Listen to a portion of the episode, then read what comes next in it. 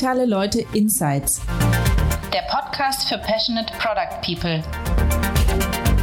Wir zeigen euch die Tools, Taktiken und Methoden digitaler Professionals.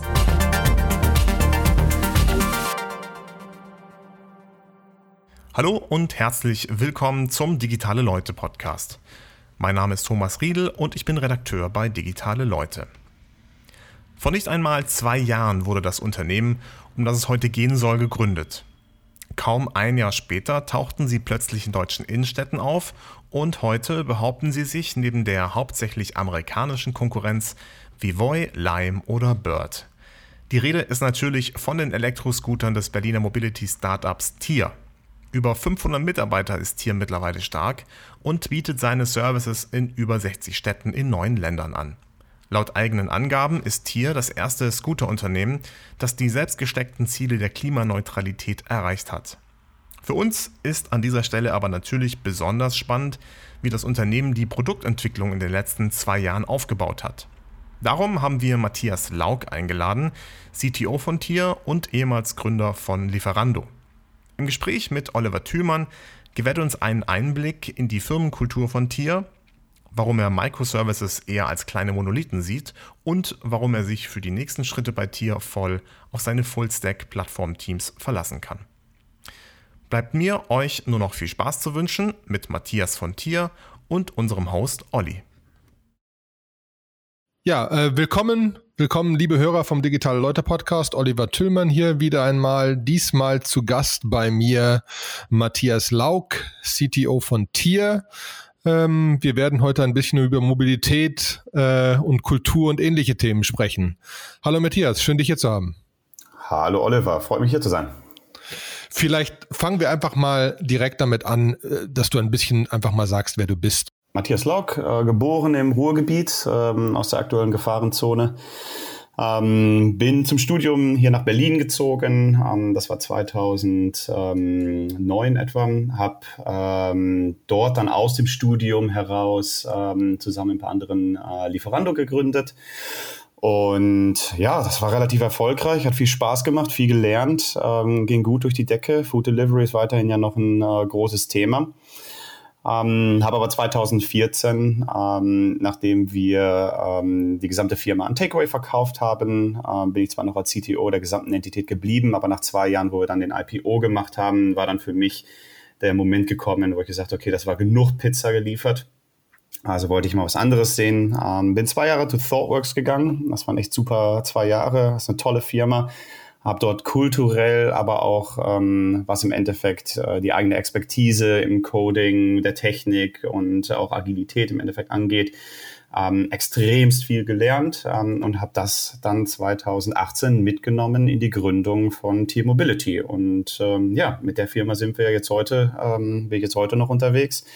Ähm, in 60 Städten mittlerweile. Aber wir sind gut durch die Corona-Krise durchgekommen, wenn man auch darauf verzichten konnte. Und ähm, ja, macht viel Spaß.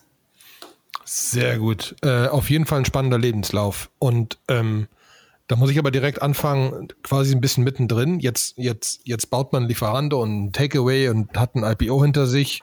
Ähm, stellt dann fest, man geht, kann ich verstehen. Aber du hast direkt danach wieder irgendwo anders angefangen und das bei einer Beratungsbude. Das verwirrt. Warum? Ja, aber es war ein langes Wochenende. Ah, okay. Ähm, also, also der, Mon der, Montag war frei. Ähm. Boah, krass. Du bist ja einer.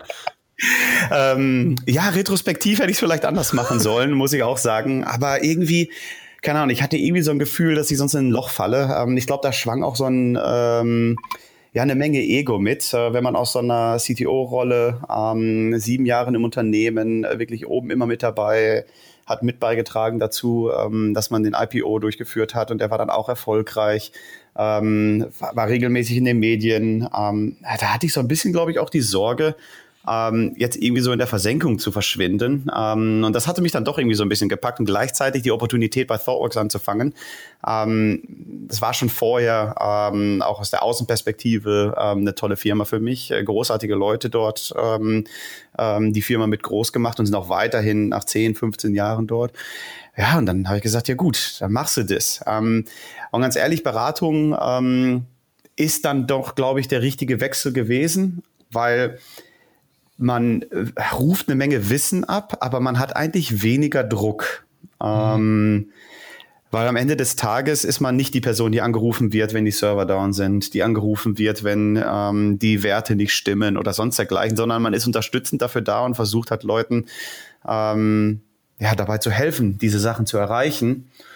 Ähm, und das hat einem so, zumindest am Abend, konnte ich besser abschalten.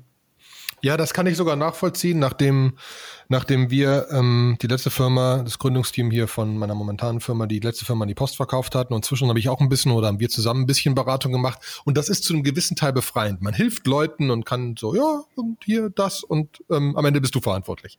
Ähm, ja. Das ist, das ist schon ganz spannend, das kann ich auch verstehen. Und man sieht wahrscheinlich, du hast wahrscheinlich bei ThoughtWorks doch einige andere Sachen gesehen, so dass man einfach äh, noch mal ein bisschen den Horizont erweitern konnte. Oder? Absolut. Ähm, das ist ja, äh, Beratung ist ja das Tolle, dass man die ganze Zeit unterschiedliche Dinge sieht und ohne den Arbeitgeber kündigen zu müssen. Ähm, äh, ja, aber um, um das Thema auch nochmal zurückzukommen, ähm, wenn man aus einem Unternehmen raus ist und gerade beim Food Delivery ging es halt samstags und gerade sonntags abends halt extrem ab, du hast halt wirklich kaum eine ruhige Minute. Mhm, und ja, ich, ja. ich, äh, ich habe echt nachher gedacht, ich, da, da brauche ich, äh, da brauche ich psychologische Betreuung, ähm, um eigentlich diesen Gedanken wieder loszuwerden, dass gleich das Telefon klingeln könnte. Ja, ähm, weil, weil gerade Wochenende ist euer Hauptgeschäft. Eben, eben, eben. Und dann auch noch Sonntagabend und da läuft der Tatort und den will man ja auch ungestört schauen. Und dann kommt auf einmal das Telefonat und dann sieht man schon, welche Nummer das ist und dann weiß man schon, was los ist. Und dann, oh, das sind so Dinge, ähm, da hat man gedacht, okay, ähm, da brauche ich ein bisschen, aber ja, es hat zwei Wochenenden gedauert. Und auf einmal hieß es, gut, Sonntagabends kann man jetzt auch einfach mal das Handy abschalten, das ist auch okay so. Spannend. Ja, ja, sehr gut. Okay, aber du hast ja also einmal Blut geleckt, erfolgreich. Hätte ich auch erwartet, dass du früher oder später wieder gründest und äh, bin sehr erfreut äh, zu sehen, dass du, dass du ihr mit Tier da auf einem wirklich guten Weg seid. Jetzt hast du ja einmal erfolgreich aufgebaut. Was hast du dann bei Tier mitgenommen und gesagt, okay, das muss ein bisschen anders oder, oder das will ich anders angehen oder wirklich anders machen oder da muss ich mehr Fokus drauf setzen, das habe ich letztes Mal verpasst? Ja, ich glaube, da muss man für sich selbst als CTO gerade ähm, so diesen internen Konflikt lösen, dass man leider nicht alles mit Technik lösen kann. Ähm, viel hängt halt vom Mensch ab, viel hängt von der Kultur ab. Und da habe ich einfach beim Start bei Tier von Tag eins drauf geachtet, die richtigen Leute reinzuholen, ähm, nicht unbedingt vollständig auf Skill zu heiern, sondern wirklich auf Charakter zu heiern. Skill kann ich äh, kann ich aufbauen in sechs Monaten. Einen Charakter kann ich in sechs Monaten nicht ändern, geschweige denn in sechs Jahren. Und ähm, ein Idiot macht einem auch wirklich alles ganz schnell wieder kaputt. Und das ist ein Learning, das so wichtig nach der Zeit ähm, bei Lieferando war und ich auch so stark bei ThoughtWorks gelernt hatte, wo ein rigoroser äh, Bewerbungsprozess stattgefunden hat und Leute sehr stark ausgefiltert wurden, ähm, auch basierend auf kulturellen Checks. Passt diese Person zu uns? aber auch gleichzeitig die richtige Frage zu stellen, ist diese Person eine Erweiterung unserer Kultur? Weil man will natürlich auch kein Buddy-System äh, aufbauen. Mhm. Das ist extremst schwierig und ja, das Scooter-Business ist super interessant, auch technisch super interessant. Und ich weiß auch viele Sachen, die wir durch Technik lösen und voranbringen und besser machen. Aber am Ende des Tages ähm, schicken wir niemanden auf den Mars. Und da ist die menschliche Komponente doch wichtiger als, ähm, naja, ist es jetzt AWS oder ist es jetzt die Google Cloud, ist es jetzt Kubernetes oder Serverless? Ähm, das, das sind dann so Personal Flavors, die am Ende des Tages nicht den Ausschlag geben. Ja, kann ich verstehen. Wir haben das auch manchmal, äh, auch, aber auch beim, bei teilweise bei Auswahl von Kunden, ähm, wo es dann auch darum geht, wir, wir, wir betreiben Kubernetes-Cluster für Großkunden wie Adidas und irgendwann kam eine Firma zu, die Atom-U-Boote betreibt, wo auch gesagt mhm. haben, okay, sind wir dann raus, dann funktioniert dieses Thema auch nicht mehr, dass äh, es nicht irgendwie gefährlich werden könnte, wenn unsere Sachen nicht laufen. Ne? Mhm. Ähm, weil ja, wie damals, ne, Food Delivery, gut, dann kommt die Pizza nicht fein, es stirbt niemand. Ne? Oh, du leg dich mit niemandem an, der hungrig ja, okay. ist. Also ähm, das ist natürlich ein Punkt. Aber, aber, aber wie macht ihr das mit der Kultur? Also äh, oder oder andersrum, wenn ich mich jetzt bei Tier bewerben wollte, mhm. was sind die Sachen, die ihr checkt, wo ihr sagt, dass direkt vielleicht jemand zuhört und sagt, ach, da passe ich sehr gut rein oder passe ich gerade nicht rein? Mhm. Auf was achtet ihr da?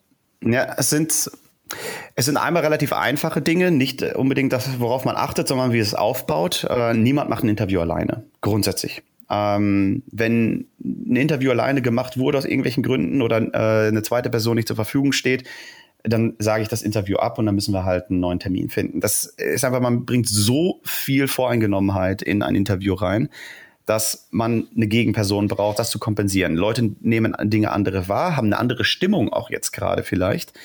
Und das muss man einfach gut gefiltert bekommen. Ähm, das ist ein essentieller Punkt.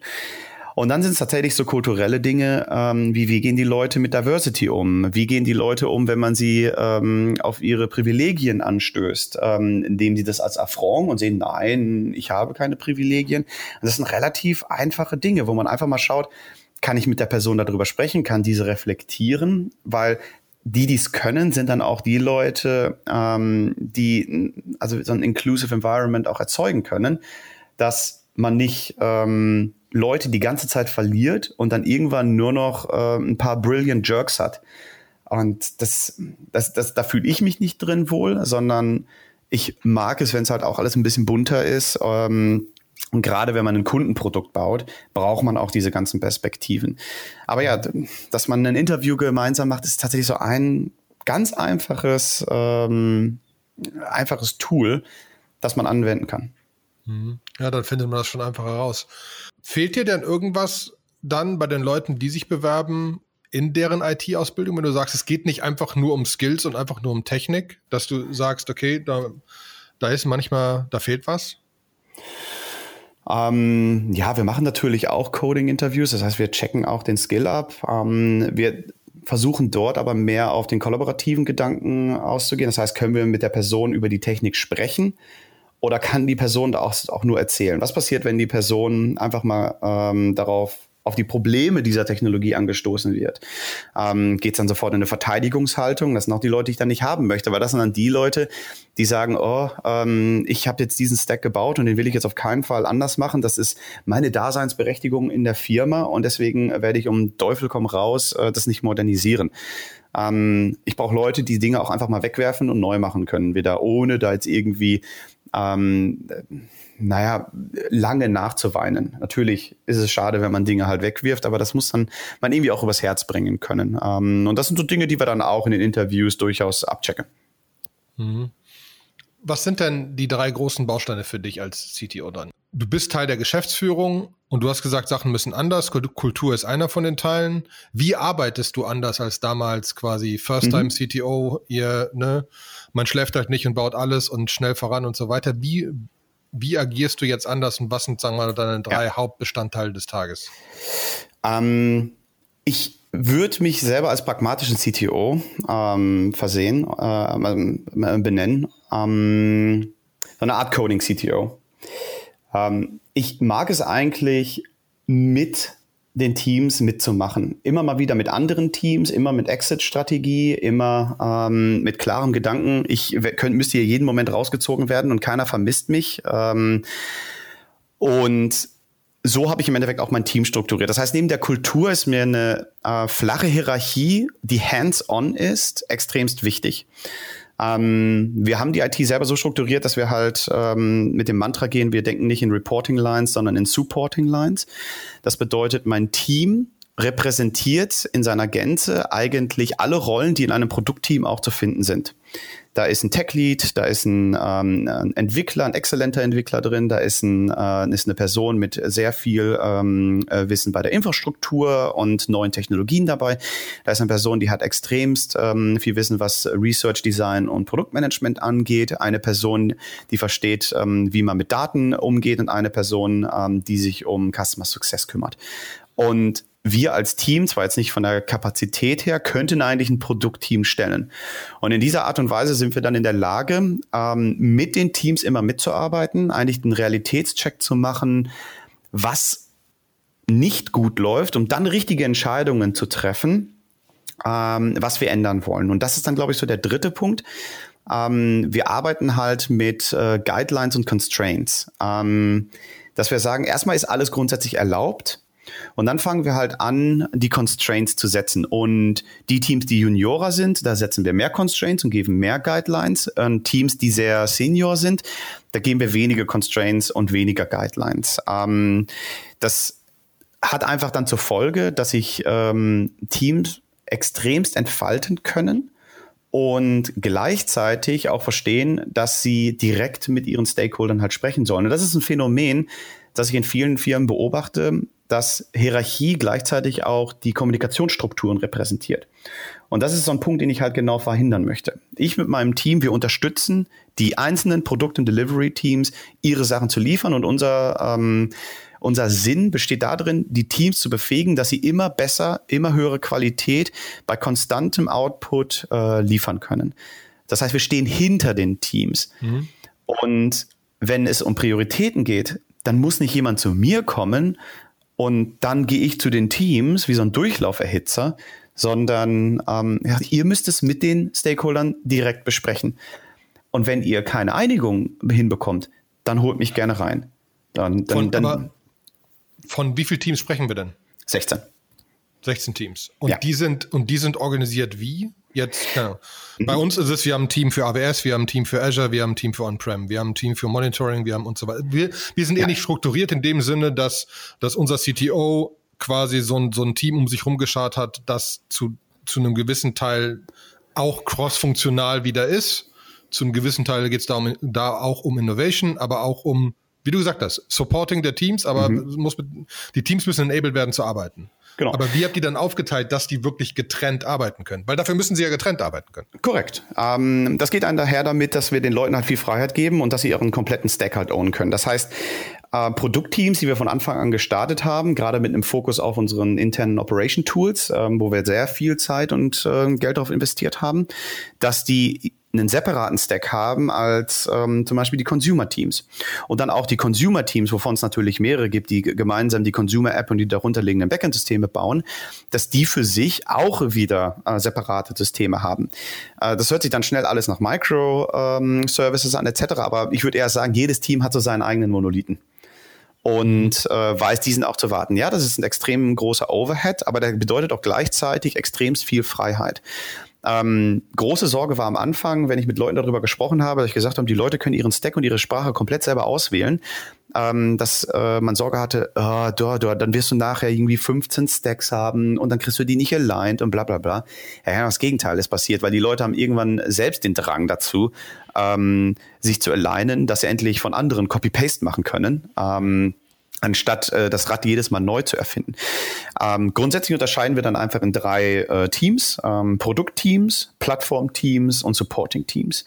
Ähm, Produktteams sind die, die tatsächlich vertikal ein Problem lösen und das einem Kunden zur Verfügung stellen und im Endeffekt gewisse Funktionalitäten der Firma monetarisieren. Ähm, das kann Kostenreduktion oder Monetarisierung sein, um das nochmal genau zu spezifizieren. Beispiel, ein Produktteam ähm, baut unsere sogenannte Ranger-App, die sich darum kümmert, die gesamten Vehikel in der Stadt ähm, zu maintainen, die Batterien auszuwechseln etc. Dann gibt es ein Team, äh, das kümmert sich um den Onboarding-Prozess ähm, bei unserer Consumer-App. Das sind die Produktteams, Monetarisierung oder Kostreduktion. Ähm, dann haben wir Plattformteams, die ähm, abstrahieren im Endeffekt die tägliche Realität unserer Firma und stellen Funktionalitäten zur Verfügung. Die sollen es also Teams, Produktteams einfach machen, wiederkehrende Funktionalitäten wie Unlocken Vehicle, das müssen ziemlich viele Produktteams machen. Ähm, also diese Funktionalität brauchen ziemlich viele Teams, also wandern die in äh, Plattformteams, müssen nicht monetarisiert werden von diesen Plattformteams, sondern nur in hoher Abstraktion zur Verfügung gestellt werden. Und dann gibt es noch Supporting Teams. Und das sind ähm, im Endeffekt Sicherheitsteams, Research-Teams, die sich darum kümmern, dass ähm, ähm, ja basierend auf ihrer gegebenen Kapazität sie Produktteams beim äh, bei der Discovery unterstützen. Äh, was ist eigentlich eine Lösung für das Problem, das du als nächstes lösen möchtest oder besser lösen möchtest oder anders lösen möchtest? Ähm, oder äh, Sicherheitsteams, die, wenn eine sehr stark exponierte Funktionalität zum Kunden äh, neu released werden soll, dass diese dann ähm, auch einem gewissen Assessment ähm, unterliegt. Genau. Und mm, weil man sich dann fragt, okay, äh, wo gehört im Endeffekt das Infrastrukturteam? Das ist für mich auch ein Plattformteam. Weil die sollen im Endeffekt auch die Funktionalität ähm, äh, der Lösung, für die sie sich entschieden haben, in unserem Fall AWS, äh, diese auch wieder abstrahieren. Die Teams sollen dazu befähigt sein, neue Services selber ähm, zu deployen. Ähm, da sind wir noch einen guten äh, Schritt von weiter, aber das ähm, Team macht da riesige Schritte, auch hier einen Self-Service zur Verfügung zu stellen, dass Teams mit wenigen Fragen und unterstützenden ähm, Kniffen von diesem Team äh, eigentlich sogar neue Services ausrollen können oder komplette Infrastrukturänderungen machen können, Datenbanken äh, hochskalieren selber. Ähm, genau. Was waren denn die ersten Teams? Wie habt ihr, wie habt ihr ja. grundsätzlich angefangen, ein Tier aufzubauen? Weil jetzt, ne, ihr stand auf einer grünen Wiese, gab ja mhm. ein paar von diesen Scooterfirmen, ne? Mhm. Ähm, und äh, was habt ihr anders gemacht? Weil gefühlt, wie gesagt, ja. eure, eure Scooter erkenne ich immer noch, sind immer noch die gleichen und also das gleiche Logo und ne, also ihr seid immer noch da. Irgendwas scheint ja zu funktionieren. Du hast vorhin gesagt, es geht euch grundsätzlich gut. Mhm. Wie habt ihr das geschafft, dass es funktioniert? Ja, ähm, ja, das ist, kommt, glaube ich, nochmal auf den Punkt, den ich äh, zu Anfang einmal genannt hatte, dass man so gewisse äh, Kontroversen als CTO mit sich selber ausmachen muss. Einmal war das äh, mit Kultur, dass diese wichtiger ist als Technologie und dann dieses Not Invented Here Syndrom. Und ähm, nach der Zeit mit, ähm, mit Lieferando und auch der Zeit mit ThoughtWorks war eine Sache für mich ganz klar. Das Sharing-Problem ist, was die Software angeht, mehr oder weniger ein gelöstes Problem. Wenn ich es jetzt mal reduziere auf den Case, ich registriere mich und ich schalte das Vehikel frei zu meiner Nutzung. Und deswegen haben wir uns für eine White Label ähm, Lösung halt entschieden zu Anfang und haben einen Partner gesucht, ähm, dem wir auch extrem dankbar sind, ähm, wie weit der uns gebracht hat. Und das hat uns so viel Zeit gespart, auch eine Menge Frust und langsame Entwicklung und man hätte sich gefreut, dass es in den ersten sechs Monaten schon irgendwie schneller vorangeht, aber ich konnte damit eine Entscheidung treffen, die den Prinzipien unserer Firma entsprach und das war, bevor ich ein bestehendes Problem wie eine verdammte Registrierung und einen Login wieder implementiere, baue ich die Lösung, die wir brauchen, um dieses Business profitabel zu machen. Und das sind Operations, äh, Operations Tools. Wir haben mhm. das erste Produkt, das wir gebaut haben, war die Ranger App. Das war unser erstes Produkt, dass es ähm, das uns in den ersten Monaten bereits von Unternehmen, die seit Jahren am, am Markt waren, unterschieden hat. Während wir wussten, dass andere CSV-Listen ihren äh, Partnern zur Verfügung gestellt haben, um dann die äh, Scooter alle einzusammeln, ähm, haben wir unseren Partnern ähm, bereits eine App zur Verfügung gestellt und haben gesagt, so, wir sagen euch, zu welchem Scooter ihr als nächstes gehen müsst. Mhm. Und das hat von Anfang an den Unterschied gemacht. Und deswegen würde ich auch weiterhin sagen, dass unsere Consumer-App der Konkurrenz weiterhin noch hinterherhinkt, wobei wir große Schritte machen und immer weiter aufholen. Aber wenn ich mir äh, die App von Lime anschaue, wenn ich mir die App von Voy anschaue, dann habe ich kein Problem zu sagen, dass gewisse Aspekte dort einfach schon runder sind und dass das Tooling in diesen Applikationen ähm, mit Sicherheit auch schon besser und äh, weiter ist. Aber dieser Vorsprung immer kleiner wird, weil wir immer mehr Kapazitäten darauf aufwenden können, die wir hinten heraus sparen, dadurch, dass unser Kostenprofil so deutlich geringer ist, weil wir den richtigen Fokus einfach gelegt haben. Und das ist sicherstellen, dass eine Marge auch rauskommt, wenn jemand einen Ride macht. Ja, und da muss ich sagen, ich habe ja, also ich habe gerade übrigens versucht, äh, gestartet, meinen Prozess, meinen Führerschein zu scannen, weil der jetzt auch äh, äh, Elektroscooter anbietet. Mhm. Aber da kommen wir gleich noch drauf. Ähm, die App ist ja schon ein bisschen komplizierter geworden, aber ich muss auch sagen, von Anfang an war einfach so ein bisschen der Punkt, sie war eine der am einfachsten nutzbaren Apps da draußen oder einfach genug. Sie hat ja funktioniert. Ich habe das den Barcode gescannt und dann wurde der Scooter unlocked und dann konnte ich fahren, dann war es fertig. Ne? Äh, und die Scooter-Standard richtig. Du mhm. hast aber kurz kurz was gesagt. Ihr habt auch auswechselbare Batterien gemacht, ne? Mhm. Was glaube ich einer der wenigen waren, die das gemacht haben. Ja, in der Tat. Und ähm, wir hatten sogar Glück, in dass uns auswechselbare Batterien zur Verfügung standen zu dem Zeitpunkt, wo wir noch, noch nicht so eine große Flotte hatten und konnten das dann im Endeffekt kombinieren ähm, mit dem Mighty Approach, dass wir ähm, die Vehikel, die wir bereits auf der Straße hatten, in einen Refurbishment-Prozess gebracht haben, den Leuten äh, zum privaten Kauf zur Verfügung gestellt haben und gleichzeitig die gesamte Flotte ausgetauscht haben mit ähm, swappable Batteries. Deswegen ist mittlerweile 90 Prozent unserer Flotte auf Swappables. Deswegen haben wir dieses niedrige Kostenprofil und diesen hohen Prozentsatz hat keiner außer uns. Mhm. Und das ist auch ein Punkt gewesen, warum wir nicht während der Corona-Krise in den Städten, wo wir es durften, äh, nicht aufgehört haben ähm, und weiterhin dort auf Städteebene profitabel auch arbeiten konnten. Mhm. Ich habe übrigens bei mir in der Gegend in Esch, Vorort von Köln, gibt es jemanden mit einem Tierscooter und Tierhelm der da in der Gegend rumfährt. Sehr schön. Sehr ja, gut. Hat mich direkt zum Schmunzeln gebracht, weil das war den habe ich das erste Mal ungefähr gesehen, wo wir angefangen haben zu koordinieren, weil wir dieses Interview machen. Äh, fand ich sehr gut. Ähm, krass, okay. Und ähm, weil du hast schon Operation Software gesagt, ähm, wie viel von diesen Teams sind denn, sind denn Operations? Und mhm. ihr, habt, ihr, habt, ihr habt die App, App erstmal outgesourced. Ich nehme an, die fangt ihr jetzt an selbst zu bauen oder habt sie schon selber. Haben wir, genau. Ähm, was glaubst du, kommt noch in euren Tech-Stack rein? Ihr baut ja die Scooter nicht selber. Ne? Aber kommt die Firmware selber oder das BIOS oder was, wie immer mhm. man das auf dem Scooter nennt? Oder also wie weit wird das gehen, glaubst du? Oder ja. was kommt als nächstes? Oder was ist der jetzige Stand? Fangen wir da an. Also ich glaube, dass ähm, ein Thema ist ganz wichtig und dass man Schritt für Schritt die Komponenten übernimmt, die für die Firma wichtig sind. Wir haben nicht nur auf eine White Label Solution am Anfang äh, gesetzt, sondern im Endeffekt ja auch die Scooter off the shelf genommen. Dann haben wir diese White Label Solution ersetzt. Dann haben wir den Scooter ähm, durch einen Partner zusammengebaut. Und jetzt gehen wir halt die nächsten Schritte und sagen, okay, jetzt wollen wir die IoT auch besitzen. Ähm, das Batteriesystem äh, wollen wir besitzen. Kernkomponenten, ähm, die einfach den Unterschied nachher ausmachen können, wo man drüber iterieren möchte, wo man besser sein möchte, wo man einen gewissen Innovationsvorsprung haben möchte. Ähm, und ähm, ich persönlich betreibe, und das ist dann, wo ich glaube ich schon wieder so ein bisschen mehr den CTO-Gedanken reinbringen kann. Mein großer Wunsch ist, dass wir in den nächsten ähm, sechs bis neun Monaten eine IoT-Lösung bauen, die nicht nur von uns betrieben wird, wir dadurch wesentlich mehr Insights haben, was eigentlich da drin passiert, sondern dass die gesamte Software dort läuft. Ähm, momentan ist alles sehr zentralisiert ähm, und wenn einer der Services nicht da ist, dann funktioniert es halt für alle nicht. Und wenn 1000 Kunden dazukommen, dann müssen wir äh, so und so viel zusätzliche Kapazitäten zur Verfügung stellen. Da, da bin ich immer nicht so ein Fan von. Ich möchte immer den Punkt finden, wo ich sage, okay, wie kann ich denn ähm, sozusagen von, von eins skalieren? Und ähm, der eine Punkt, der ein klares Skalierungslimit ist, ist die Kombination von Vehikel und Kunde. Ich kann ja, wir wissen alle, dass auch zwischendurch mal zwei Leute auf dem Scooter sind, aber wenn wir jetzt einfach mal die Abstraktion der perfekten Welt nehmen, es äh, besteht ein Vehikel und ein Kunde zum gleichen Zeitpunkt. Mhm. Da muss ich nicht viel skalieren.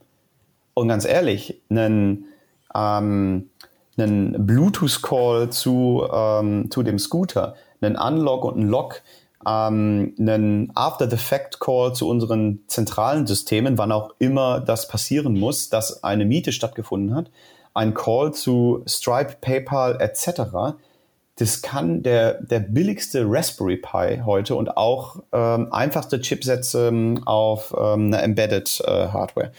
Und aber, aber habt ihr mhm. darüber schon nachgedacht, jetzt, keine Ahnung, von einem Jahr, so dass die Scooter, ja. die ihr jetzt schon ausgetauscht habt, theoretisch genug Processing Power haben, um das rein potenziell zu können?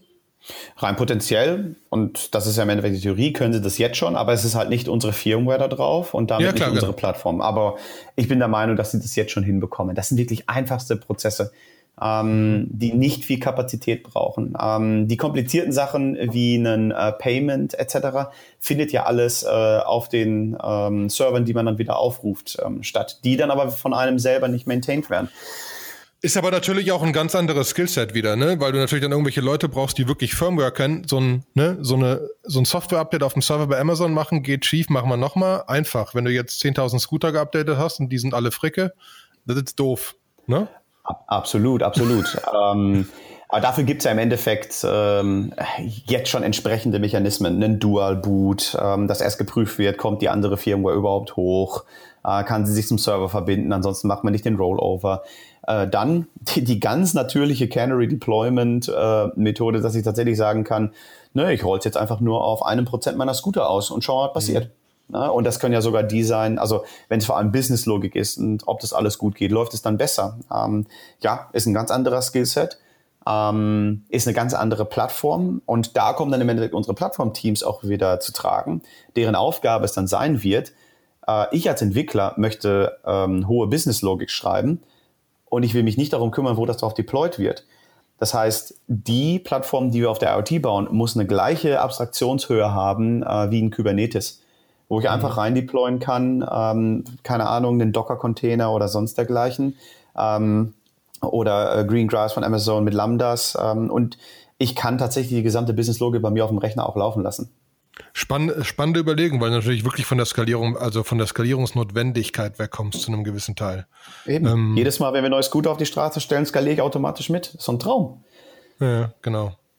Krass. Und vor allen Dingen jetzt, weil ich eben schon gesagt habe, jetzt haben wir ja auch schon Roller, ne? Elektroroller. Ich, so gefühlt von der ganzen Webseite, ein Thema ist Sustainability bei euch, auf jeden mhm. Fall. Ähm, wo geht denn das noch hin? Ne? Ihr habt jetzt Roller, jetzt kommen Scooter. Ähm, Lilium Elektroflugzeuge? Ich weiß es nicht, ne? ähm, ich glaube, es geht, es, es geht weniger, glaube ich, um das Vehikel oder mehrere Vehikel, zusätzliche Vehikel auf die Straße zu packen, sondern die richtigen Vehikel auf die Straße zu packen. Das heißt, wir haben jetzt nicht irgendwie ein verbohrtes Ziel, dass es jetzt, äh, das nächste muss das Flugtaxi sein.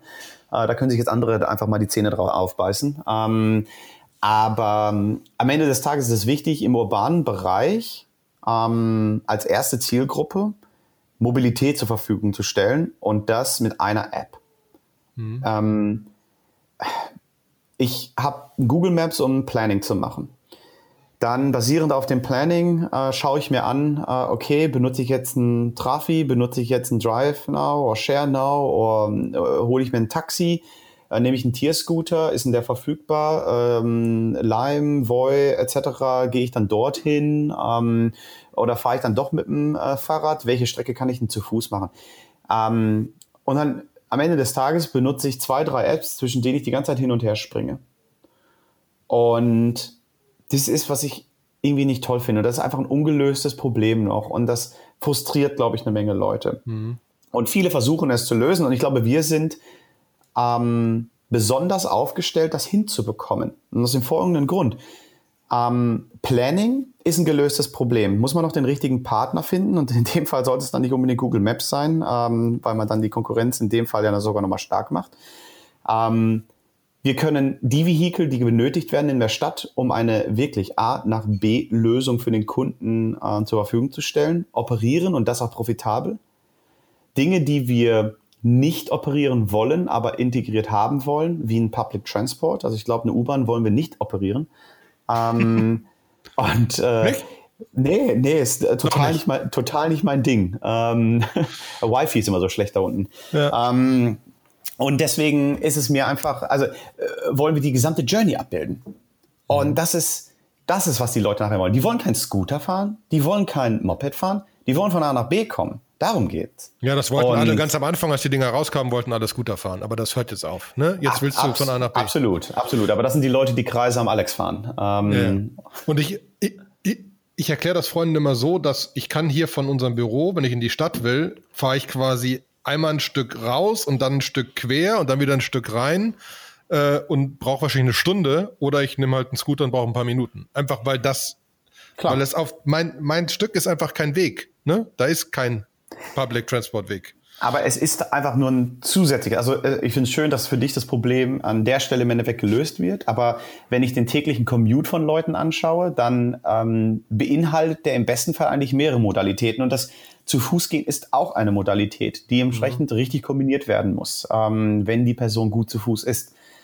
Und dieses Problem hat noch niemand auf at Scale im Endeffekt gelöst und gleichzeitig damit auch äh, Profit äh, machen können. das Aber habt halt ihr dann, habt ihr dann, habt ihr dann Carbon Footprint quasi, kein Carbon Footprint einer Stadt oder Carbon Footprint der Firma, keine Ahnung was, auch als gewisses mhm. Ziel der Firma dahinter? Ich weiß nicht, ob ihr jetzt, ne, geht Carbon Footprint von Köln runter wegen euch, was weiß ich, ne, ist ein hehres Ziel, aber ist theoretisch ein schönes Ziel. Messt ihr sowas? Auf Firmenebene ja. Äh, wir haben uns die Profile von unseren Partnern äh, geben lassen. Ähm, die, äh, die Leute, die rumfahren, um die Scooter ähm, mit neuen Batterien auszustatten, fahren mit Lastenfahrrädern und eher E-Lastenfahrrädern rum. Ähm, wir, haben, wir experimentieren ähm, mit so hippoförmigen ähm, Vehikeln, die noch mehr Batterien transportieren können. Ähm, das heißt, wir haben ganz klar durchkalkuliert, was verbraucht unser Warehouse. Alle Warehouses sollen langfristig mit ähm, ähm, äh, mit äh, grüner Energie ausgestattet werden. Äh, manchmal ist es das nicht immer sofort möglich, weil wir ja auch Lager übernehmen und die haben bestimmte Verträge und dann müssen wir erst in die Verhandlungen gehen. Das bedeutet, wir verstehen auch, wo wir momentan noch nicht komplett neutral sind und dort machen wir dann ein entsprechendes Offsetting mit Partnern, ähm, die im Endeffekt äh, Bäume pflanzen. Mhm. Echt spannend. Also äh, finde ich, finde ich krass. Ähm, und heißt, was sind jetzt, was sind jetzt die großen Schritte, die du, die du bei Tier siehst? Heißt mhm. wirklich jetzt andere, andere Modalitäten da reinkriegen? Obviously Teamwachstum etc. Äh, auf, auf Firmwares runter. Glaubst du, ihr werdet irgendwann auch Geräte bauen müssen oder ist das zu sehr Commodity? Keine Ahnung, wo, ähm, wie genau das finale ähm, Konzept dann aussieht, aber was ich möchte ist, dass du morgens aufstehst und du nur die Tier-App öffnest, wenn du daran denkst, dass du jetzt von A nach B möchtest.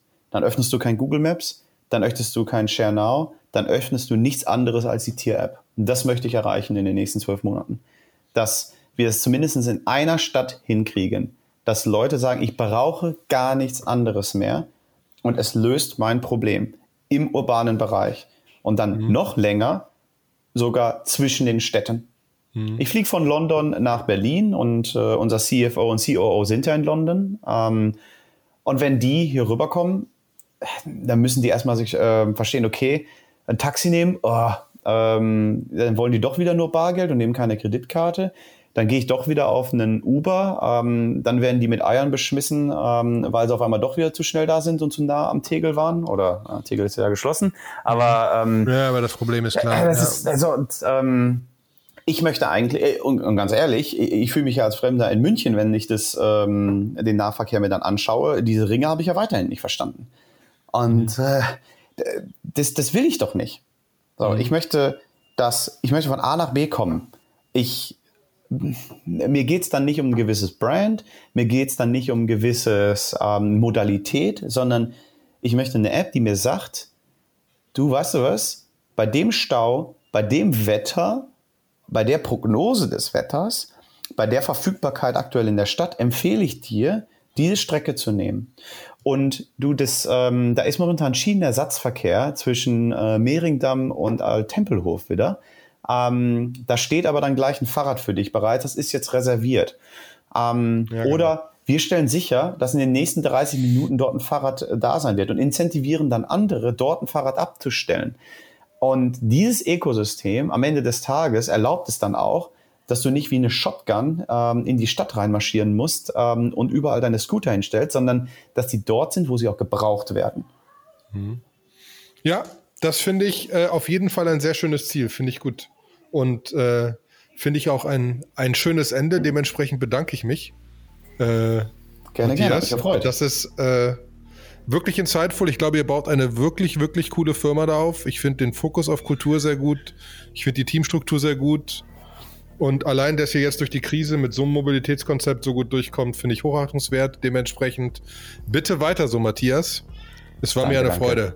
Danke, hat mich sehr gefreut. Hat Spaß gemacht. Dankeschön. Ciao. Hi, Thomas hier von Digitale Leute. Vielen Dank, dass du dir diese Folge angehört hast. Wenn du mehr zu diesem Thema erfahren möchtest, schau doch mal auf digitale-leute.de vorbei. Mehrmals die Woche veröffentlichen wir Artikel, Interviews und Podcast-Episoden rund um die Entwicklung digitaler Produkte. In unserem Newsletter bekommst du alle zwei Wochen eine Zusammenfassung unserer Artikel und Hinweise auf die Ticketphasen für den Digitale Leute Summit, unserer Konferenz für Produktentwickler. Wenn dir unser Podcast gefällt, freuen wir uns über eine tolle Bewertung oder ein Herzchen, je nachdem, ob du uns auf iTunes, Google Podcasts, Spotify, Deezer oder Soundcloud hörst. Du hast Fragen oder Anregungen? Dann schreib uns doch an dlredaktion@digitale-leute.de. Danke und tschüss, bis zum nächsten Mal.